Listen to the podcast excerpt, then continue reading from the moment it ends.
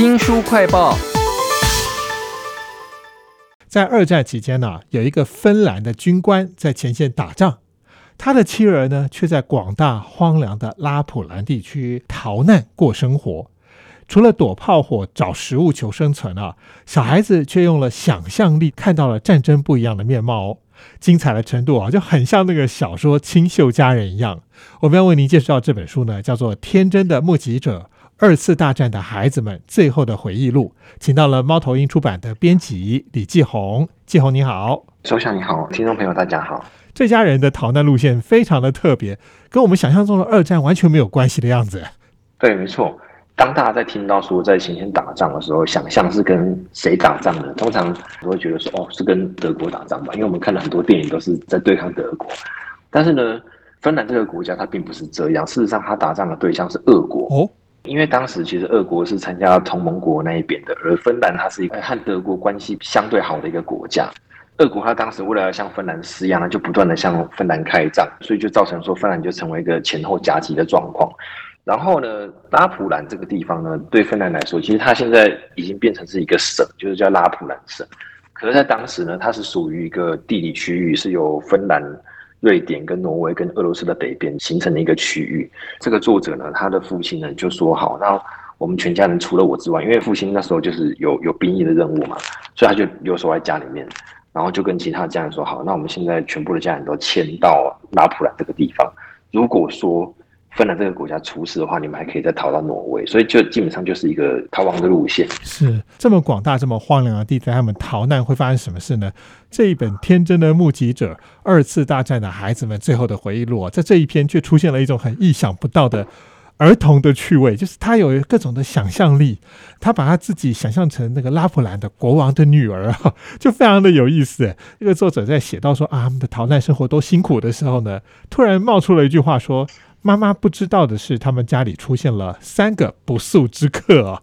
到底发生什么事情了？这三个不速之客其实也不是真的有人跑到他们家啦。小朋友他在这个时候就想象出了三个非常重要的朋友跟他一起，但是现在看起来应该是作者他自我的投射，他可能某种情况下觉得孤单或没有安全感，就是需要有人陪。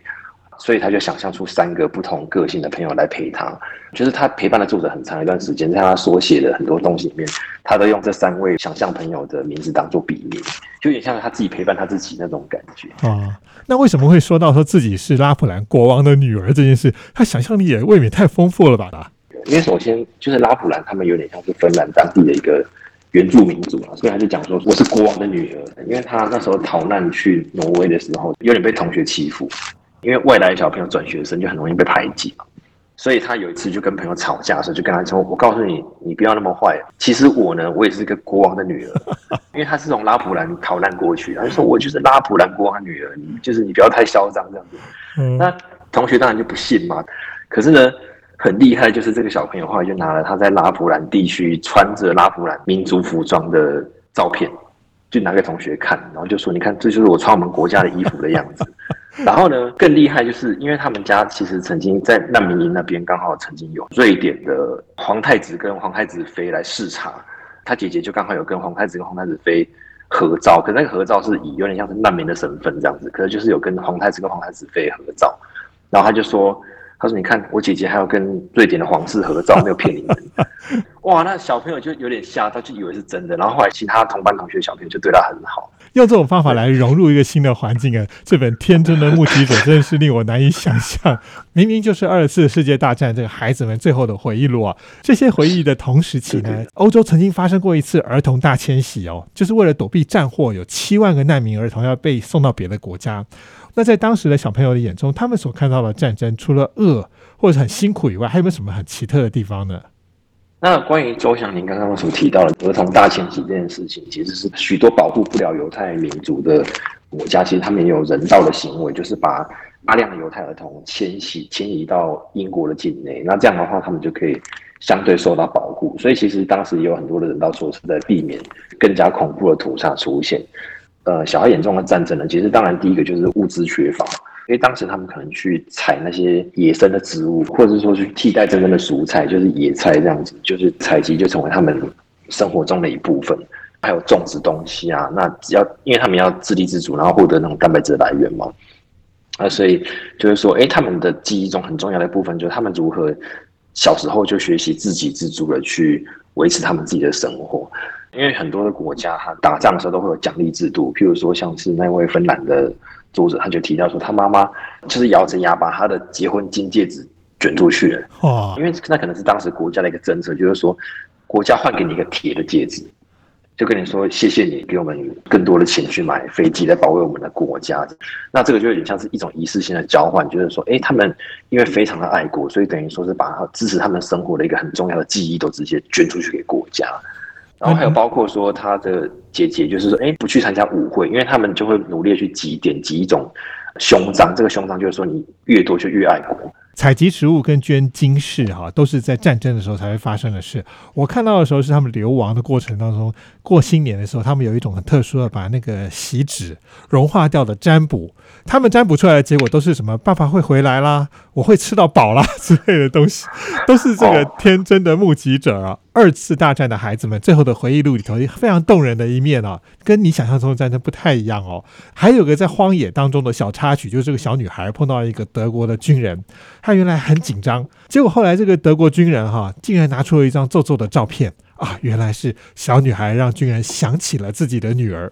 我觉得其实这非常感人呢。其实那时候有很多的异国情缘，都是在战争不得已的情况之下才出现的。这个小孩怎么样解读当时的这种现象呢？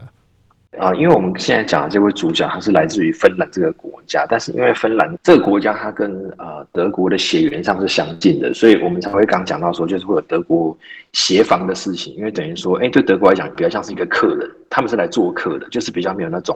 不同民族的那种压迫感。他们来之后，那就是有驻军嘛，所以等于说，甚至芬兰当地的有一些城镇市镇，他们的经济都是靠德军去撑起来的。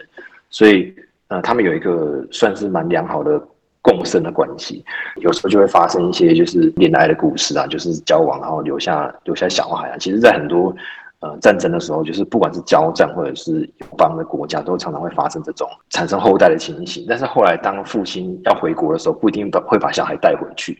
所以这个时候呢，在各个国家就会留下那种哎德军的小孩，他们在不同的国家。有时候他们的伴侣也是会被清算的，因为就是以那种什么叛国啊，就是他们叛国然后被清算，所以就过得非常的惨。但是德军所留下的小孩在芬兰相对就是过得相当的好。但是这个作者他就有提到说，像挪威的话呢，这群小孩就是备受歧视，而且从小到大都不断的被歧视，然后就是被排挤这样子，就是过着非常不好的生活。明明就是一线之隔的国家哈，但是情况却非常不同，就是因为他们可能跟德国的关系好或不好，还有旁边那个北极熊，当时的苏联的压力哈。非常谢谢猫头鹰出版的编辑李继红来为我们介绍这本《天真的目击者》，谢谢您，谢谢主持人，谢谢大家。新书快报在这里哦，包括了脸书、YouTube、Spotify。Podcast 都欢迎您去下载订阅频道，还要记得帮我们按赞分享。你对于现在的俄乌战争有什么感想呢？看了这本《天真的目击者》，对于战争的多元性啊，又有什么样不一样的想法呢？欢迎给我们留言哦。我是周翔，下次再会。